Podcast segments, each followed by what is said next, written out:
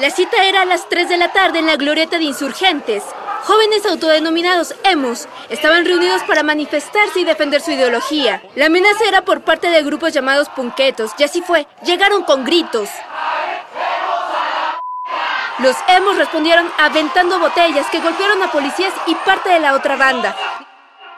El conflicto es, y será siempre, parte de las interacciones humanas. En la vida cotidiana suele hacer aparición de formas menos excéntricas, desde la discusión de a quién le tocaba sacar la basura, hasta un intercambio de insultos en el tráfico de las 4 de la tarde. Pero aunque el conflicto sea una parte tan recurrente de nuestras vidas, no necesariamente tenemos herramientas eficientes para lidiar con él. Por suerte, existe gente que sí. En este episodio platicamos con dos practicantes de la llamada comunicación no violenta, y ellos nos compartieron lo que necesitamos saber para poder ponerla en práctica. Cultura UNAM presenta. La universidad es el espacio que te ayuda a formar tu voz. Y este es el espacio que te ayuda a que la escuchen. Diario de los Asombros. Diario de los Asombros. Un podcast de Puntos Cultura UNAM.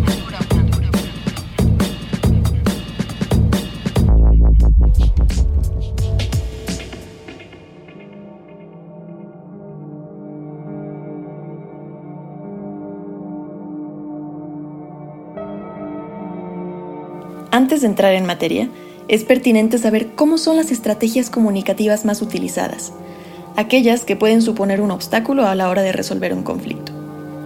Quien habla es Virgilio Chávez, psicoterapeuta Jacomi y capacitador de la comunicación no violenta. Lo usual es que en la vida cotidiana, en, en la forma de relacionarnos a todos niveles, desde la crianza de los bebés, hasta la conducción de países y hasta la interacción entre países, ¿sí? lo que se defiende o, el criterio para definir cómo nos comunicamos, qué decimos, qué hacemos, ¿sí?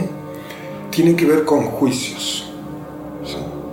Con juicios que permiten clasificar a, los participantes en, esa interacción como buenos, como malos, como racionales, como irracionales, como racistas, como este, pacifistas, como este, rojos, este, blancos de la izquierda, de la derecha, ¿sí? Y cada quien clama tener la razón, o sea, toda la, todo lo que hay que, eh, todo lo que, hay que este, averiguar es quién tiene la razón y muchas veces no tanto quién tiene la razón, sino quién prevalece sobre el otro. Quién es más fuerte, quién tiene más poder económico, quién tiene más autoridad formal. La comunicación no violenta se basa en otro, en otro paradigma que es las necesidades. De acuerdo a la comunicación no violenta, ¿sí? Este, decimos todo lo que he hecho, todo lo que hago y todo lo que haré en el futuro, o todo lo que he dejado de hacer, todo lo que dejo de hacer y todo lo que dejaré de hacer en el futuro, es con base en necesidades. Ahí está la diferencia. Y parece algo súper sencillo entonces, si me quiero comunicar con otro ser humano, tengo que comenzar por, este, por tener claro lo que estoy sintiendo, ¿sí? Y qué necesidad está detrás de esa sensación o de ese sentimiento, ¿sí? Y tener en cuenta lo mismo en el otro, tener en cuenta qué puede estar sintiendo la otra persona y qué necesidad puede estar teniendo.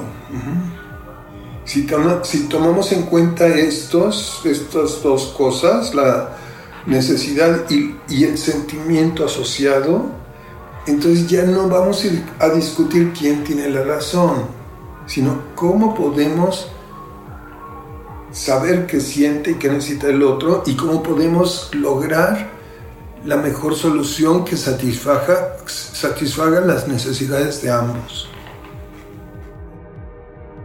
A continuación, habla Fausto Villanueva, tallerista de la comunicación no violenta.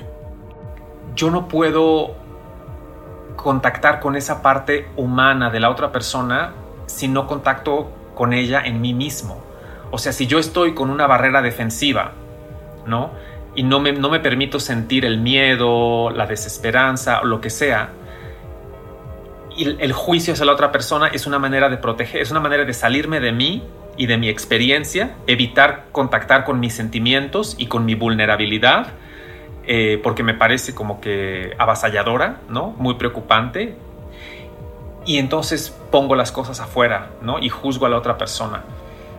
Ambos practicantes de la comunicación no violenta remarcan el valor de profundizar en nuestras emociones para buscar aquello que ocultan, que es, a fin de cuentas, lo que las está causando, así como la sensación de hambre es causada por una necesidad de sustento químico del cuerpo.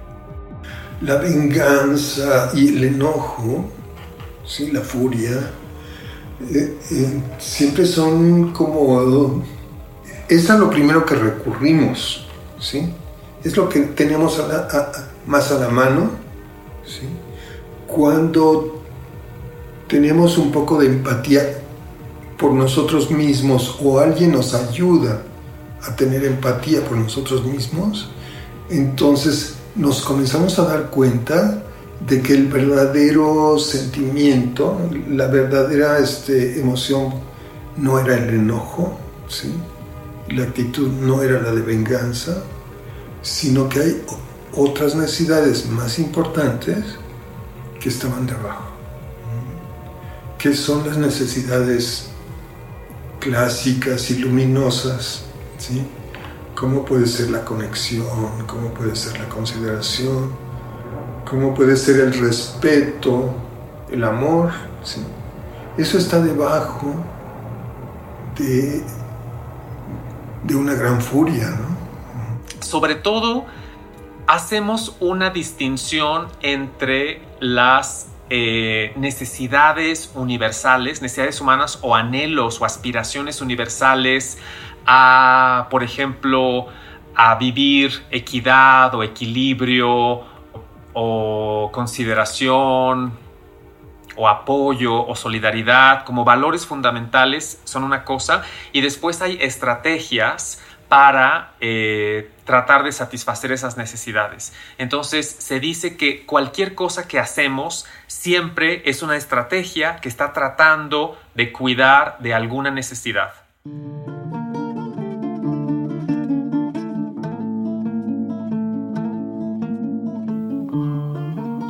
La comunicación no violenta es un enfoque de comunicación que fue propuesto por el psicólogo estadounidense Marshall Rosenberg en los 60 su propuesta, influenciada por figuras como Mahatma Gandhi y Martin Luther King, fue basar la comunicación en la empatía y en la conexión humana para lograr la resolución pacífica de conflictos.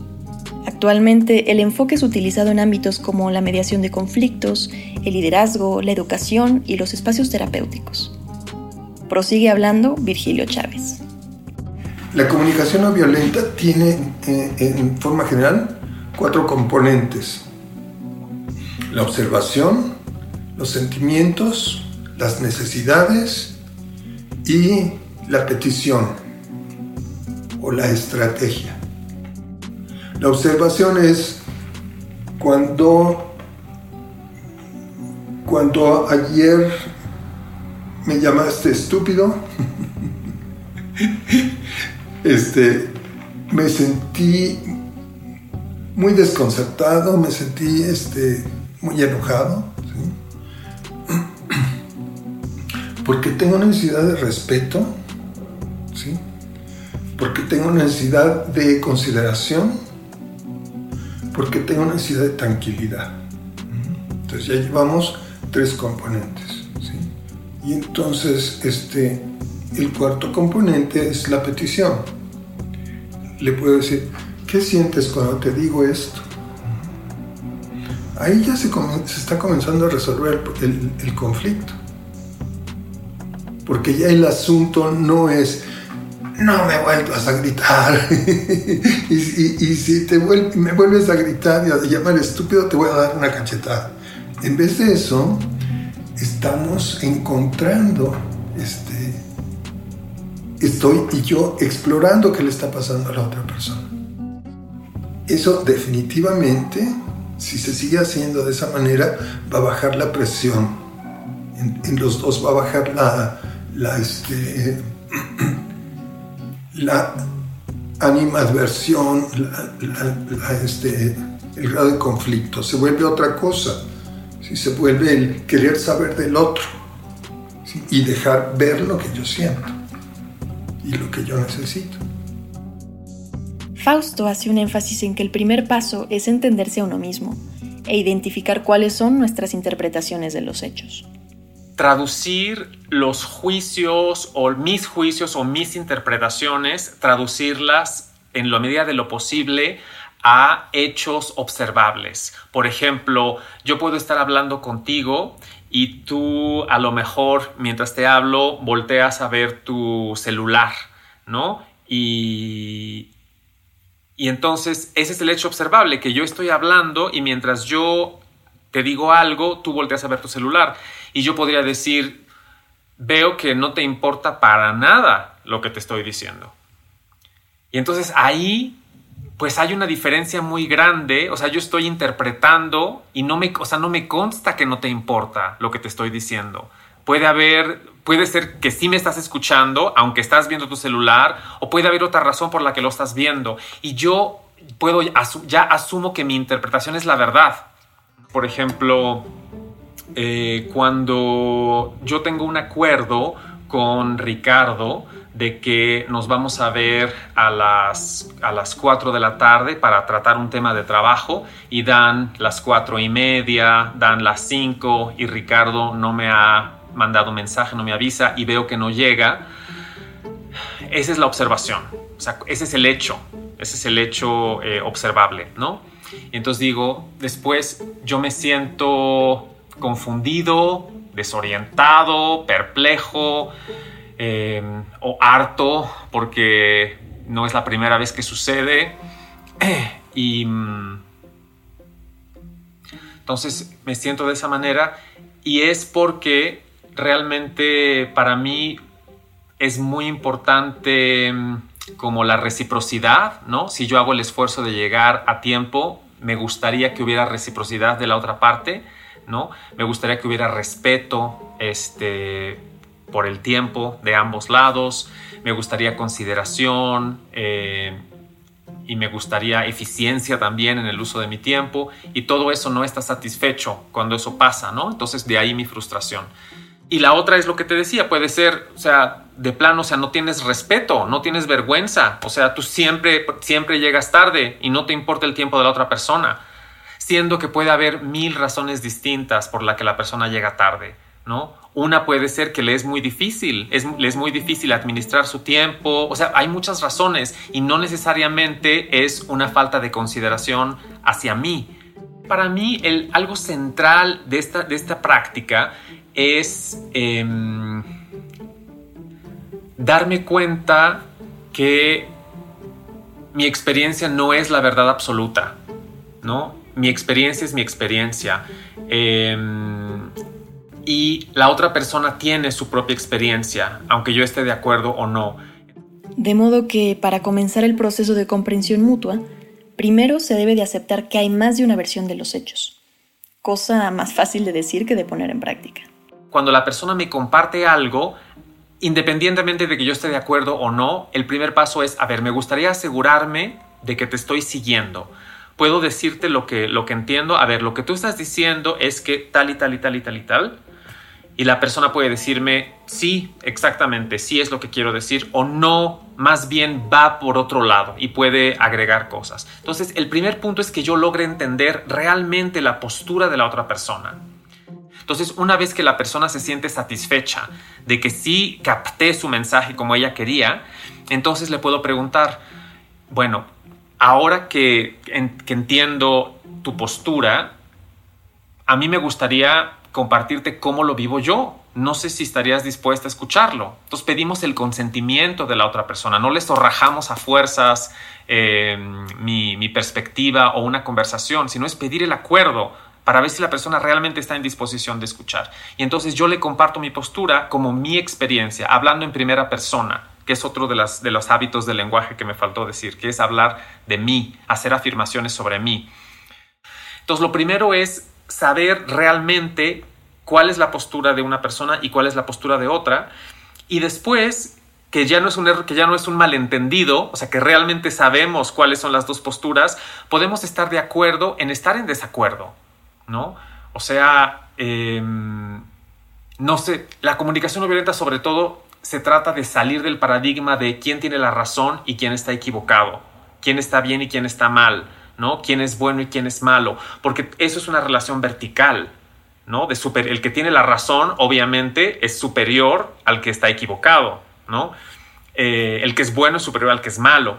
Y la comunicación no violenta para mí se trata de horizontalizar las, las perspectivas.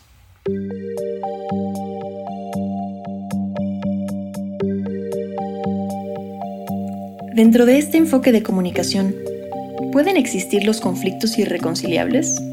Para responder esta pregunta, Fausto nos comparte una experiencia suya.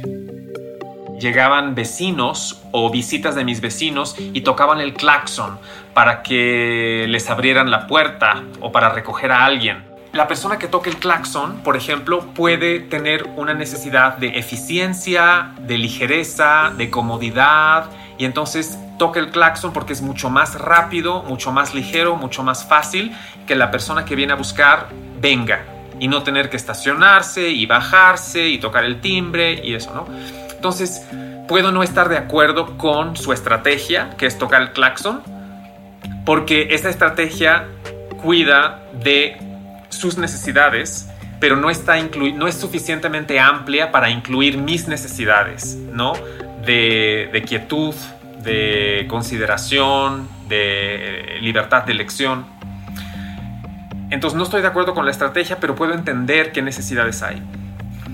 Entonces, eh, el conflicto decimos que siempre se da al nivel de las estrategias. O sea, podemos como... Eh, siempre en este modelo tratamos de entender cuál es la necesidad legítima de la persona que nosotros también tenemos y con la cual podemos identificarnos, aunque estemos en desacuerdo con la estrategia. Entonces, tú decías, hay conflictos irreconciliables las estrategias a veces no son compatibles, ¿no? Y podemos, y podemos decidir eh, ambos, ¿no? O una persona que lo mejor es dar por terminada una relación afectiva o dar por terminada una relación laboral porque sí, porque la estrategia no funciona. Entonces sí, efectivamente, no, no necesariamente la comunicación no violenta lleva a que, a que se continúe una relación. Y también también es cierto que las necesidades pueden quedar insatisfechas. O sea, no es cierto que siempre la comunicación no violenta lleva a que, a que todas las necesidades queden satisfechas. Hay veces que no van a quedar satisfechas. Entonces, este sería un ejemplo donde puede llegar un momento en el que yo decida que mudarme es más redituable en mi vida que seguir tratando de cambiar este entorno. A pesar de que existen herramientas poderosas a nuestro alcance, Seguimos siendo humanos. Lo cierto es que hacemos lo que podemos con lo que tenemos. Afortunadamente, a menudo tenemos la oportunidad de aprender maneras distintas de hacer las cosas. Y esta es una de ellas. Con otras personas, ¿cómo ha cambiado mi vida? Em, creo que la, principal cosa es que eh, tiene que ver con la empatía y con escuchar para entender y sin importar si estoy de acuerdo o no, como un primer paso, escuchar para entender más que escuchar para, para responder o para dar otro punto de vista diferente. Y eso ha hecho una gran diferencia, creo, en mis, en mis conversaciones, la capacidad de hacer eso.